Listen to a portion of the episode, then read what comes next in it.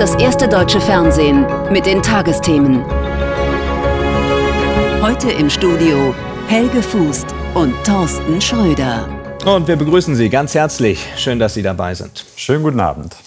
Es ist fast zwei Jahre her. Da passierte, was die meisten hierzulande nicht für möglich hielten. Russland überfällt die gesamte Ukraine mit Panzern und Raketen. Der schnelle Sturz gelingt Putin nicht. Die Ukrainer verteidigen sich mutig. Und dennoch, Präsident Zelensky tauschte heute Abend den obersten Chef der Streitkräfte aus. Der von ihm lange Zeit geschätzte und bei vielen Ukrainern beliebte Valeri Salushny muss gehen. Die Ukraine trat zuletzt auf der Stelle. Die Rückeroberung der von Russland besetzten Gebiete und die groß angelegte Gegenoffensive gelangen nicht. Nun soll der bisherige Kommandant der Landstreitkräfte, Alexander Sirski, das ukrainische Militär führen. Aus Kiew Susanne Peterson. Am frühen Abend kam die Nachricht. Der Oberkommandierende der ukrainischen Streitkräfte Valeri Salushny muss seinen Posten räumen. Ich bin dem General Salushny für zwei Jahre Schutz dankbar. Ich bin dankbar für jeden Sieg, den wir gemeinsam errungen haben und danke allen ukrainischen Soldaten, die diesen Krieg heldenhaft führen.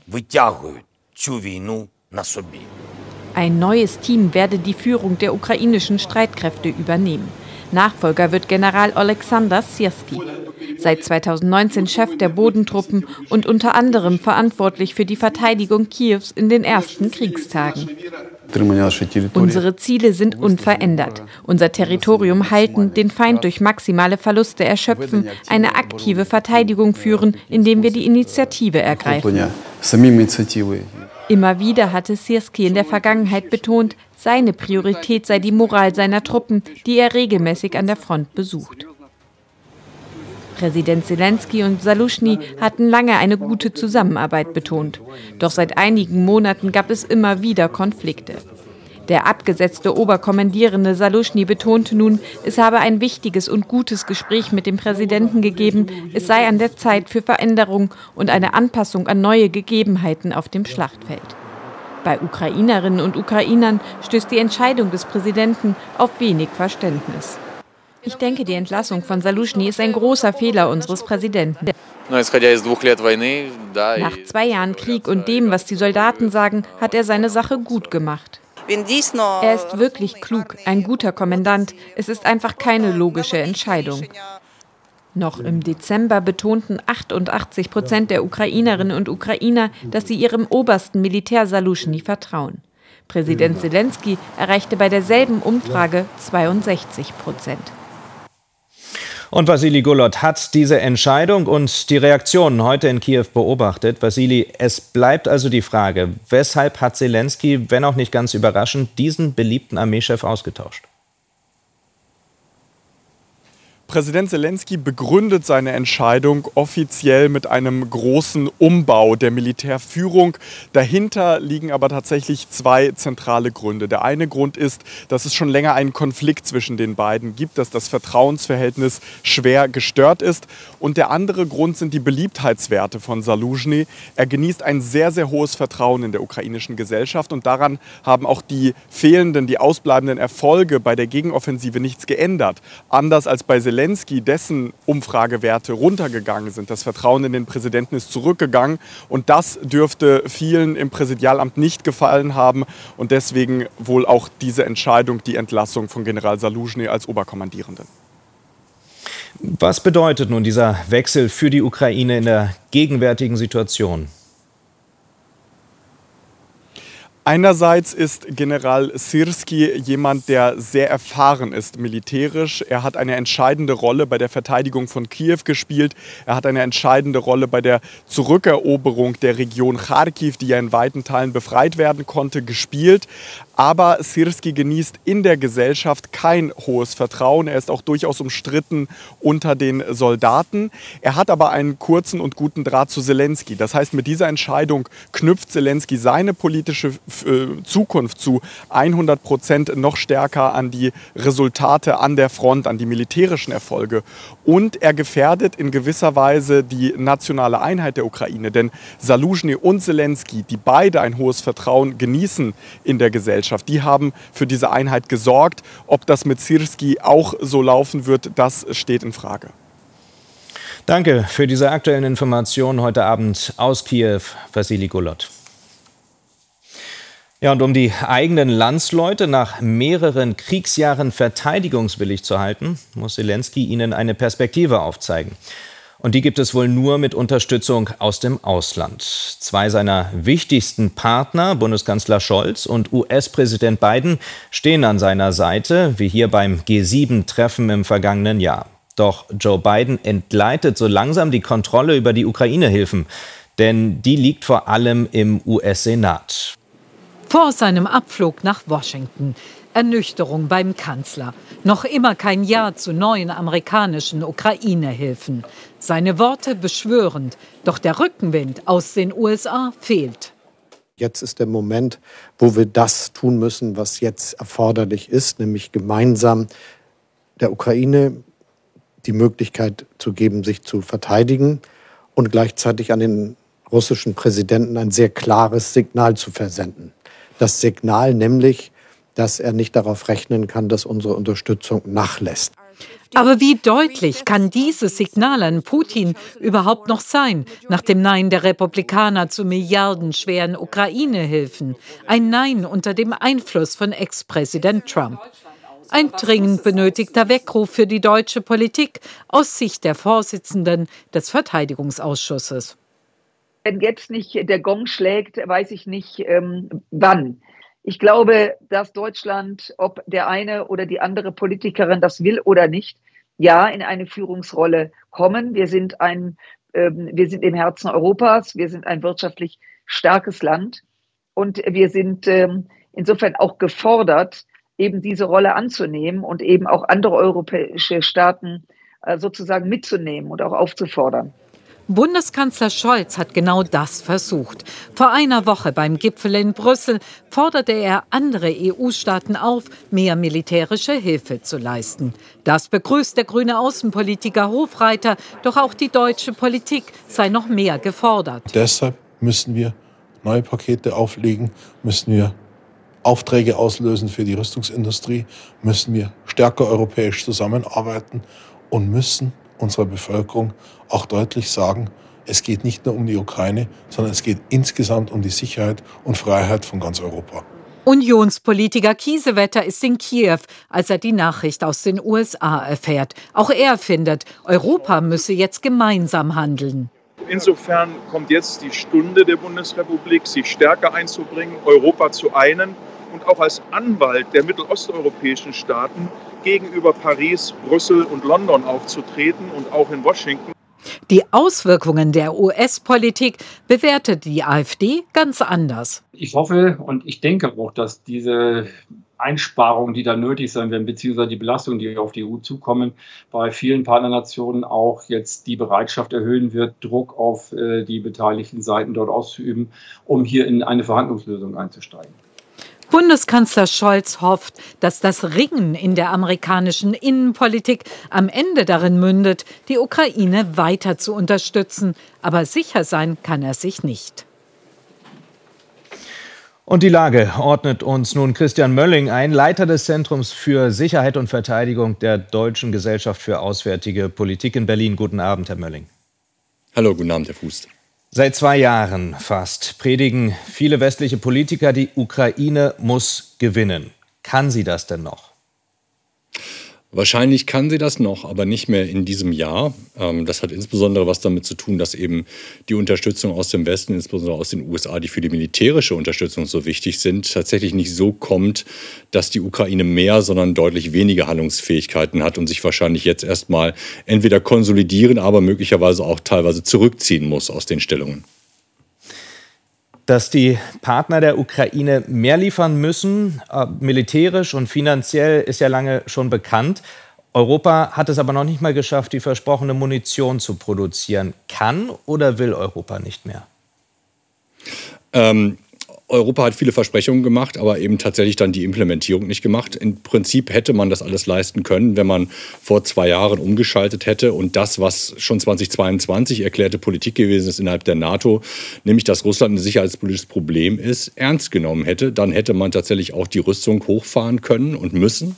Aber am Ende des Tages, das sehen Sie in der deutschen Debatte, die ähm, auch in anderen Ländern stattfindet, ist das liebe Geld das große Problem dabei.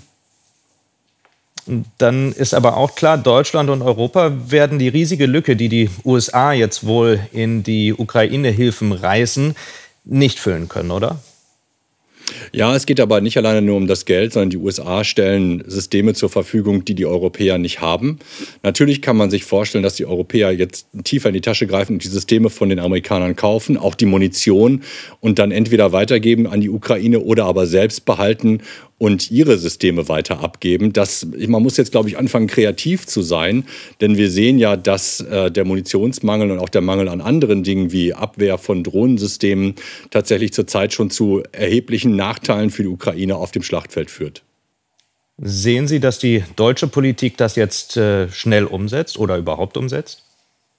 Also wir sehen schon Anzeichen dafür. Der Kanzler hat sich ja auch an die Spitze der Bewegung nochmal gesetzt äh, mit einem Meinungsartikel in der Financial Times. Ich glaube, man arbeitet im Hintergrund schon dran. Gleichzeitig haben wir die Diskussion, äh, so eine Art Schönheitswettbewerb, wer liefert am meisten. Es geht nicht um die Frage, wer wie viel liefert und mehr als andere liefert, sondern das, was insgesamt bereitgestellt wird aus Europa, reicht nicht. Wenn wir jetzt davon ausgehen, dass es hier wirklich um eine existenzielle Bedrohung nicht nur für die Ukraine, sondern auch für NATO-Europa geht, dann ist relativ schwer zu erklären, warum nicht jeder das tut, was er maximal tun kann und nicht ständig auf den anderen schielt, wie viel der denn tut.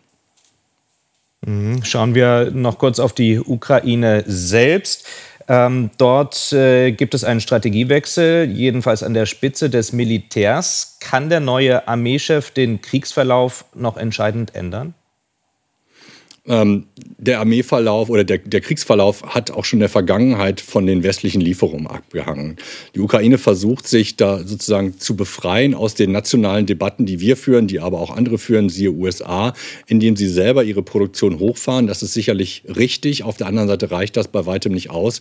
Das heißt, der neue Armeechef wird nur mit dem arbeiten können, was ihm hingelegt wird. Und das wird nicht wundersam auf einmal mehr werden, nur weil eine neue Person kommt. Das heißt also, man wird die Strategie in der Ukraine Ukraine umstellen müssen auf das, was man jetzt deutlich weniger hat. Das heißt, auch da wird der Kriegsverlauf nicht so aussehen wie letztes Jahr oder wie vorletztes Jahr, sondern wir werden tatsächlich etwas ganz anderes sehen. Auch vor dem Hintergrund ist klar, dass man versucht, vielleicht mit dem Wechsel der Köpfe und auch der, der Ideen, der Strategien einen Neuanfang äh, klarzumachen aus Sicht der Ukraine. Es werde in den kommenden Wochen erst ein böses Erwachen, dann einen Aufschrei in Europa geben. Das haben Sie, Herr Mölling, der Frankfurter Allgemeinen Zeitung gesagt. Wieso ist Europa auch nach der Entscheidung in den USA immer noch nicht aufgewacht? Das ist eine gute Frage. Also wir sehen, dass es viel mit Innenpolitik zu tun hat. Auch das, was in den USA passiert, ist ja Innenpolitik. Und so ist es in demokratischen Staaten halt. Joe Biden ist zwar der Chef des Landes, aber er kann nicht alleine über alles bestimmen. Das ist bei uns genauso. Von daher muss man das als einen gewissen Teil akzeptieren. Insgesamt ist es wohl so, äh, dass in der Abwägung ähm, Wohlfahrt oder Sicherheit die Sicherheit immer noch nicht an erster Stelle steht und das Einsehen zumindest ähm, in Westeuropa tatsächlich noch nicht da ist, dass es sich hier wirklich um eine, um eine große Gefahr handelt. Wir sehen halt, dass es in anderen Teilen, insbesondere Mittel- und Osteuropas, anders ist. Das ist ein wesentlicher Spaltpilz, der auch in den nächsten Wochen stärker zutage treten wird, weil unsere mittel- und osteuropäischen Nachbarn fühlen sich tatsächlich sehr stark bedroht und werden diese Bedrohung, dieses Bedrohungsgefühl an, auf, die, auf der Agenda ganz nach oben schieben. Und das wird die Verhandlungsdynamik, sei es in der NATO, aber auch in der Europäischen Union, verändern, letztendlich zugunsten nur von einem, nämlich dem Kreml. Herr Mölling, wie immer, vielen Dank für Ihre Einschätzungen zur Lage in der Ukraine und in Europa. Danke Ihnen. Ich danke Ihnen. Schönen Abend. Und das Gespräch haben wir vor der Sendung geführt. Zur fröhlichen Seite im Karneval und Fasching kommen wir gleich noch in der Sendung. Heute ist Weiberfastnacht. Aber zuerst zu einem politischen Thema, dem sich die CDU Thüringen mit diesem Faschingsplakat nähert. Sie sagt närrisch, Björn Höcke von der AfD verkleide sich das ganze Jahr als Demokrat. Plakate können im Wahlkampf wirken. In Thüringen wird im September gewählt. Aber es gibt mit den sozialen Netzwerken längst noch eine andere Wahlkampfwelt, die vor allem junge Menschen erreicht. Die chinesische Plattform TikTok bietet aus Sicht von Populisten und Extremisten dabei eine besondere Reichweite. Wie die genutzt werden könne, war auch Thema bei dem inzwischen bekannten Treffen von Politikern und Rechtsextremen im November in einer Potsdamer Villa. Esther Neumeier und Kerstin Breinig berichten. Schöne, bunte TikTok-Welt. Spaß, Sport und Glamour. Und mittendrin rechtsextremistische, rechtspopulistische Videoschnipsel. Schnelle Schnitte, Musik, eindeutige Botschaften. Unsere Vorfahren waren keine Verbrecher. Wir haben allen Grund, stolz auf unser Land zu sein Einzelne Videos des AfD-Spitzenkandidaten für die Europawahl bis zu 1,4 Millionen Mal gesehen. Geplanter Erfolg auf TikTok. Teil der Medienstrategie, erklärt der Rechtsextremist Martin Sellner im privaten Institut für Staatspolitik Schnellroda, der extremistischen Denkfabrik in Deutschland. In wenigen Monaten kennen Millionen, vor allem junge Deutsche, Maximilian Krah. Seine TikToks erreichen völlig neue Zielgruppen, Medien und Streamer reagieren, eine ganze Generation Jugendlicher, vor allem junger Männer, wird durch die Politik von rechts geprägt und konfrontiert. Maximilian Krah hat auf seinem TikTok-Account relativ wenige Follower, aber Millionen haben seine Videos, haben ihn gesehen. Wenig Aufwand, großer Effekt, betont auch Erik Ahrens. Der AfD-nahe Social-Media-Berater hat den TikTok-Kanal von Krah aufgebaut. Das ist so eine unmittelbare, direkte parasoziale Beziehung sozusagen zwischen mir als Zuschauer und diesem Mann auf dem Bildschirm, dass kein Dritter, der mir dann darüber was erzählen will, da eigentlich noch dazwischen funken kann. Mehr als 20 Millionen Menschen in Deutschland sind auf TikTok, überwiegend Jugendliche und junge Erwachsene.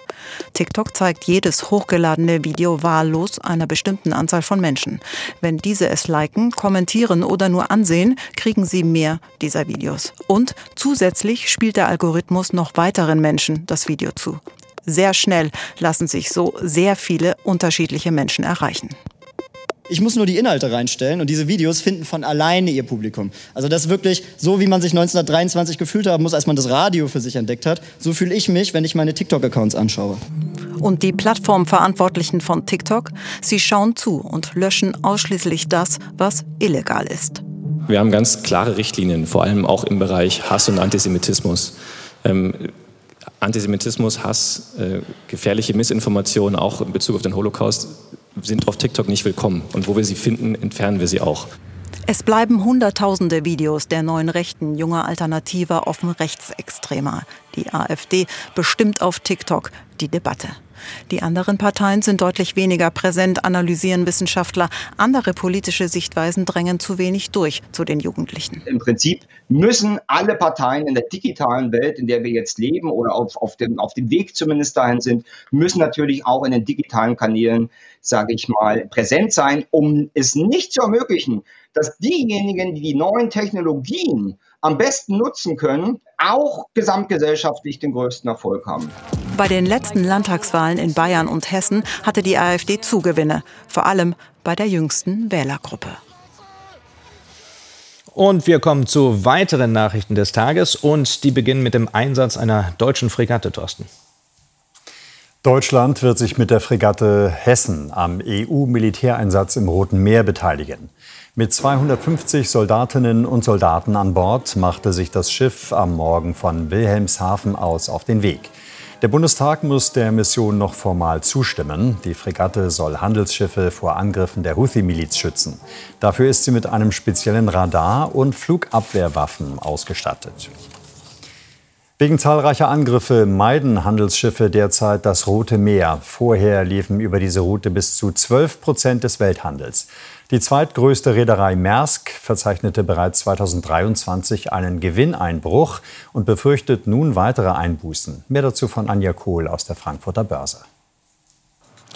Dadurch, dass Containerschiffe seit einem Monat das Rote Meer großräumig umfahren, verlängern sich die Lieferzeiten um bis zu zwei Wochen. Und die Kosten steigen deutlich. Und so gerät Maersk zusehends in schwere See. 2022 hatte die Reederei noch einen Rekordgewinn von rund 29 Milliarden Euro eingefahren. Wegen der knappen Frachtkapazitäten in der Pandemie und der hohen Nachfrage nach Gütern waren die Frachtpreise in die Höhe geschossen. Ein Corona-Effekt, der schnell verpufft ist. Ein Jahr später ist der Gewinn eingebrochen auf dreieinhalb Milliarden Euro. Eine Gewinnprognose für dieses Jahr sei fast unmöglich, so Maersk, wegen der großen Unsicherheit und je nachdem, ob sich die Situation am Roten Meer entspanne. Maersk gilt mit hunderten Containerschiffen als Barometer für die Branche. Und das Barometer tendiert immer mehr in Richtung Krise. Der russische Oppositionspolitiker Nadjeshdin wird nicht zur Präsidentenwahl im März zugelassen. Die zuständige Kommission begründete das mit fehlerhaften Unterschriften von Unterstützern. Nadjeshdin war der einzige Bewerber, der sich offen gegen den russischen Angriffskrieg in der Ukraine aussprach. Er galt damit als Alternative zu Amtsinhaber Putin. Nadjeshdin will die Entscheidung anfechten.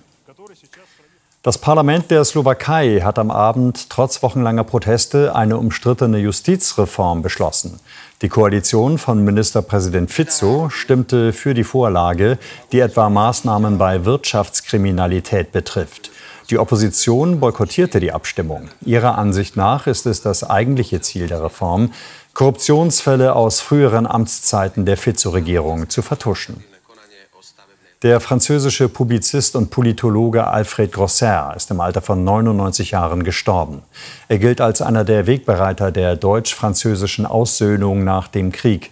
In Deutschland geboren, flüchtete Grosser mit seinen Eltern vor den Nationalsozialisten nach Frankreich. Bonjour nach Ihnen in Deutschland. Er war der Moderator zwischen Deutschland und Frankreich, scharfsinniger Intellektueller, gefragter Kommentator. Alfred Grosser, Franzose, 1925 in Frankfurt als Arztsohn geboren, Jude. Die Familie emigriert nach Frankreich, die Schwester stirbt auf der Flucht vor den Nazis. Grosser nimmt die französische Staatsbürgerschaft an und bleibt. Alles ist letzten Endes etwas Positives gewesen. Wenn es keinen Hitler gegeben hätte, wäre ich vielleicht ein unerträglicher Frankfurter Bürgersohn geworden.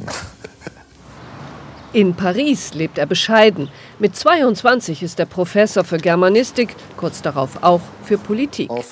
Er prägt das Deutschlandbild Generationen junger Franzosen und umgekehrt.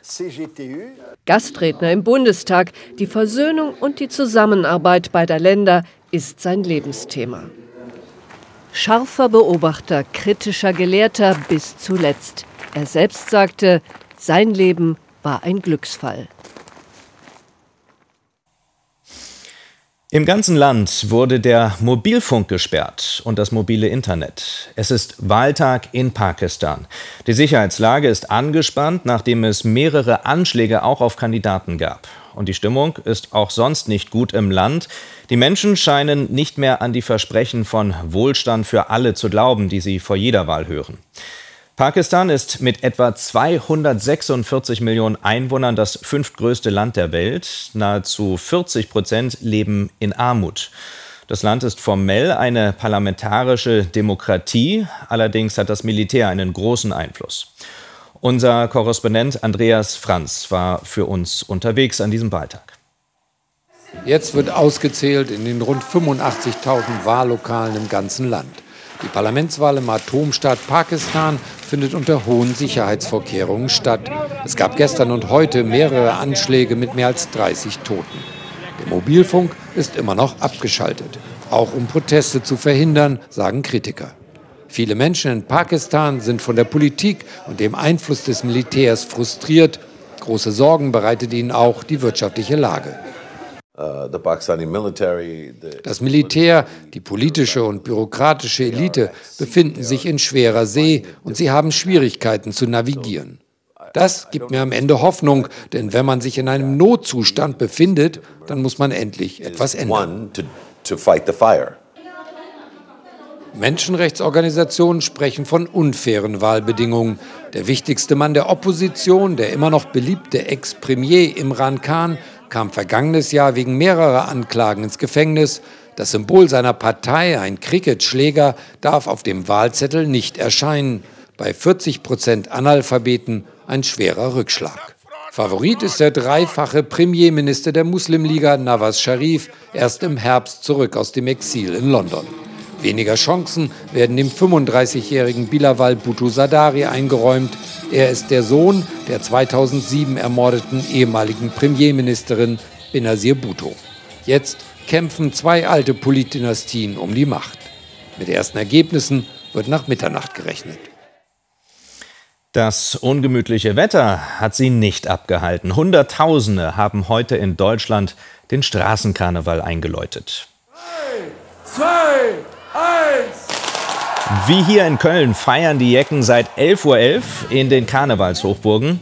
Höhepunkt ist am kommenden Montag, wenn die großen Rosenmontagsumzüge durch Düsseldorf, Mainz und Köln ziehen.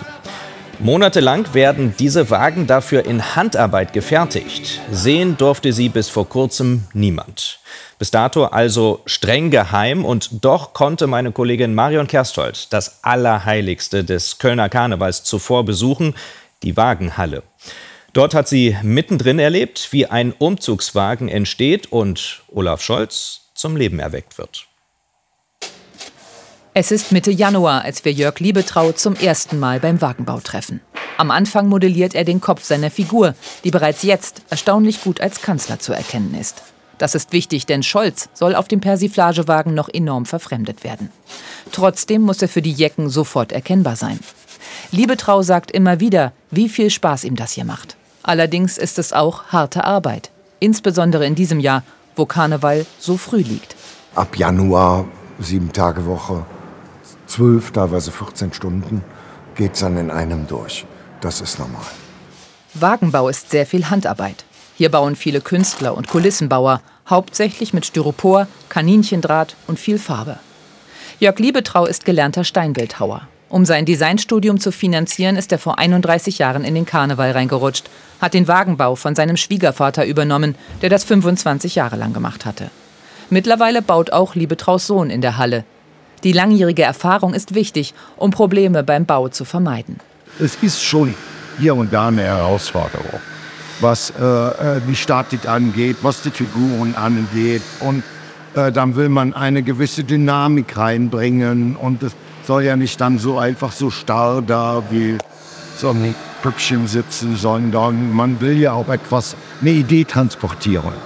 Die Idee hier ist, Olaf Scholz als Faultier darzustellen. Entworfen werden die 25 Kölner Persiflagewagen von einer kleinen Gruppe, den sogenannten Kritzelköpp. Die Verballhornung des Kanzlers war die Idee von Martin Weiz, denn er sieht da viele Gemeinsamkeiten. Das Faultier gehört zur Gattung der zahnarmen Säugetiere. Das heißt, der Mann hat keinen Biss. Der kann ja nichts für, das ist Genetik. Ähm, dann diese Offensichtlichkeit, dass ein Faultier gar nicht faul ist, sondern handlungsarm. Das sitzt im Baum und bewegt sich nicht, damit es nicht gesehen und nicht äh, gefährdet wird. Das heißt, seine Fressfeinde erkennen ihn nicht.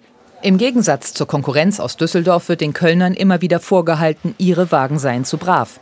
Gibt es also eine Geschmacksgrenze für Karnevalswagen? Wir haben mit dem Kölner Rosenmontagszug einen Anspruch, dass wir ein Familienfest darstellen wollen. Wir möchten, dass auch am Zugweg kleine Kinder mit ihren Eltern stehen können, ohne dass der Vater erklären muss, warum da jemand geköpft wird. Die Karnevalswagen werden immer wieder verwendet. Jedes Jahr im Herbst werden die Figuren abgerissen, die Wagen umgestrichen und neu dekoriert. Wir sagen, die Kunst des Rosenmontagszuges ist die Kunst für genau einen Tag und ähm, es kann sich auch niemand etwas davon erwer käuflich erwerben. Das heißt, es wird alles zerstört. Das schmerzt den Zugleiter ganz besonders immer. Naja, und für diese Aufbauten, für die Persiflagen kalkulieren wir so ungefähr einen niedrigen fünfstelligen Betrag alljährlich für jeden einzelnen Wagen. Bezahlt wird das vom Festkomitee Kölner Karneval, in dem die mehr als 140 einzelnen Kölner Karnevalsgesellschaften organisiert sind. Am Rosenmontag ist Wagenbauer Jörg Liebetrau immer morgens mit Zange und Draht am Aufstellplatz des Zuges unterwegs, um noch kurz vor dem Start kleine Schäden zu reparieren. Dort wurde er vor ein paar Jahren von Besuchern nach dem Wagen gefragt, den er gebaut hatte und den sie in der Zeitung gesehen hatten. Und dann freut man sich natürlich besonders, dass also Wagen, an denen man dann monatelang gearbeitet hat, äh, die Leute eben darauf äh, fiebern, die dann leibhaftig sehen zu dürfen. Das ist schon ein schönes Gefühl. Obwohl der Wagenbauer nicht nach eigenem Entwurf arbeitet, hat er doch eine gewisse Gestaltungsfreiheit. Und für Faultier Olaf hat Liebetrau noch eine Idee. Ich würde gerne äh, dem Faultier wieder des Entwurfs noch ein kleines Blättchen in den Mund geben. Das so völlig, wo er völlig verträumt, wiederkäuernd da auf seinem Ast liegt. Und ich glaube, das verstärkt die Sache noch. Und dann ist der Wagen nach etwa drei Wochen Bauzeit fertig, um den Besuchern am Rosenmontag Freude zu machen. Ja, und eine Freude macht uns hoffentlich jetzt auch Carsten mit den Wetteraussichten, auch wenn du erst einmal eine Nachricht dabei hast, die aufhorchen lässt. Äh, definitiv aufhorchen lässt. Und zwar hat der Europäische Klimadienst Copernicus die Zahlen für den Stand der aktuellen globalen Erwärmung veröffentlicht. Ich habe das Ganze mal zusammengetragen. Zunächst der Blick auf das Jahr 2023, die monatliche Temperaturabweichung. Und was wir hier sehen ist, dass ab Juli sämtliche Monate oberhalb dieser kritischen Marke von 1,5 Grad wärmer als das vorindustrielle Zeitalter waren. Und jetzt kamen heute die Zahlen für den Januar 2024 heraus. Auch dieser Monat lag über 1,5 Grad und zwar mit 1,66 Grad über diesem Mittel von 1850 bis 1900. Und damit haben wir zum ersten Mal einen zwölfmonatigen Zeitraum, und zwar von Februar 23 bis Januar 24, der im Mittel eine Erwärmung hat, die höher liegt als dieses Pariser Klimaziel von 1,5 Grad. Genau sind es 1,52 Grad. Und um das Ganze mal einzuordnen, vor wenigen Jahren gab es einen Weltklimabericht, der gesagt hat, dieses Pariser Klimaziel 1,5 Grad wird im langjährigen Mittel, in einem größeren Zeitraum, wahrscheinlich um das Jahr 2040 herum gerissen. Jetzt haben wir 2024. Es zeigt, wie stark das Tempo der globalen Erwärmung gerade in den letzten anderthalb Jahren angezogen ist. Und warm geht es auch in diesem Februar weiter. Beispiel Hannover, aktuell 0 Grad und Schneefall, morgen schon 12 Grad, übermorgen 12 Grad. Und es geht auch in der nächsten Woche viel zu warm für die Jahreszeit weiter. Und Stichwort Schneefall, ja, es gibt winterliche Straßenbedingungen gerade von Niedersachsen bis in den Norden Brandenburgs hinein. Und dieses Schneefallgebiet bewegt sich morgen im Verlauf des Tages in Richtung Nordosten. Von Schleswig-Holstein bis nach Vorpommern wird es bis in den frühen Nachmittag hinein noch Flocken geben. Dahinter allerdings wird es schnell Regen. Der Regen lässt aber nach. Das sind die guten Nachrichten. Gerade in den Karnevalshochburgen wird es morgen auch mal für längere Zeit trocken sein. Und es kommt ganz schön warme Luft hinterher. Die Temperaturen schon heute Nacht im Nordosten kalt. Werte um 0 Grad, im Südwesten bis zu 12 Grad plus. Und diese Wärme schiebt sich dann morgen im Verlauf des Tages nach Norden. Von Flensburg bis Greifswald bleibt es auch morgen Nachmittag noch sehr kalt mit Temperaturen um maximal 1 Grad. Wenige Kilometer südlich ist es schon deutlich wärmer mit 11 bis 16 Grad. Und auch das Wochenende wird warm. Und auch da die gute Nachricht für alle Menschen, die draußen sein wollen. Es bleibt weitestgehend trocken, nur wenig Regen. Die Temperaturen am Samstag im Süden bis zu 18 Grad. Am Sonntag gibt es Temperaturen bei etwas mehr Wolken von 6 bis 12 Grad. Das dann zumindest die relativ guten Wetternachrichten für die Jecken. Wie immer danke Carsten für diese Aussichten und das waren unsere Tagesthemen. Hier im ersten übernimmt jetzt Christian Ehring mit Extra 3. Und die nächste Tagesschau sehen Sie um 0.05 Uhr. Und wir melden uns mit den Tagesthemen morgen am Freitag, wie immer bereits um 21.45 Uhr und wünschen Ihnen jetzt noch einen guten restlichen Abend. Schönen Abend. Tschüss. Tschüss.